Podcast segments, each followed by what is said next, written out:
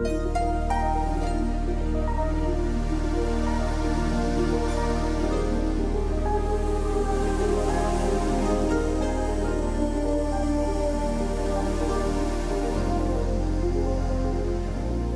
はようございます。総統集の時間です。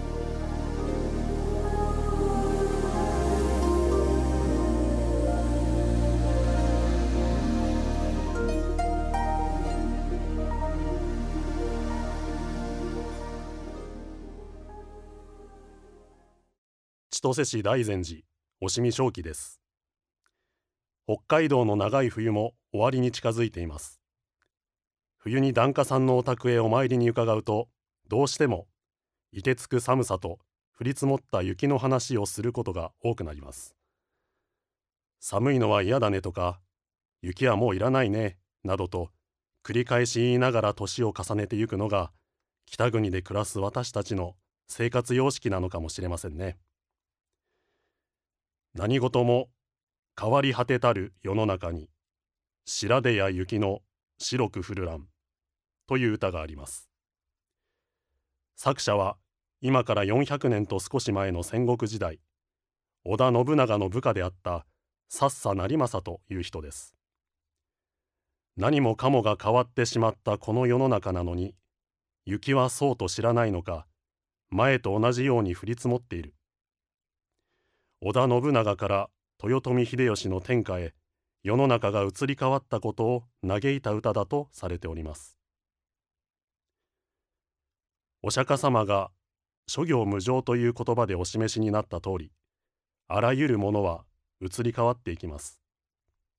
自分自身も周りの人々も環境も変わっていきます。去年の冬と今年の冬は同じようでいて決して同じではないのです。しかし移り変わっていくことを嘆いてばかりもいられません。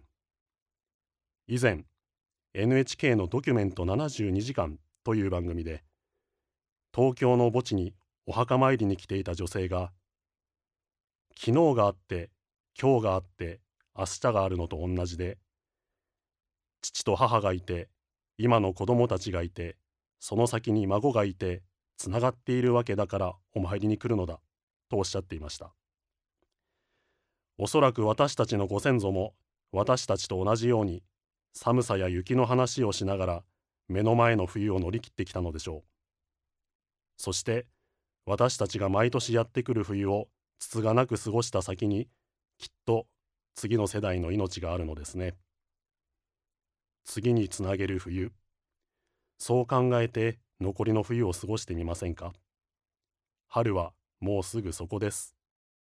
ただいまのお話は千歳市大善寺押見正樹さんでした。この番組に対するご意見ご感想をお寄せください。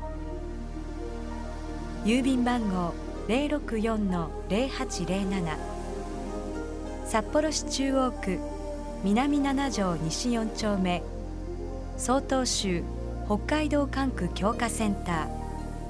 曹洞州の時間係まで。お便りお待ちしております。これで曹洞州の時間を終わります。今日も一日健やかにお過ごしください。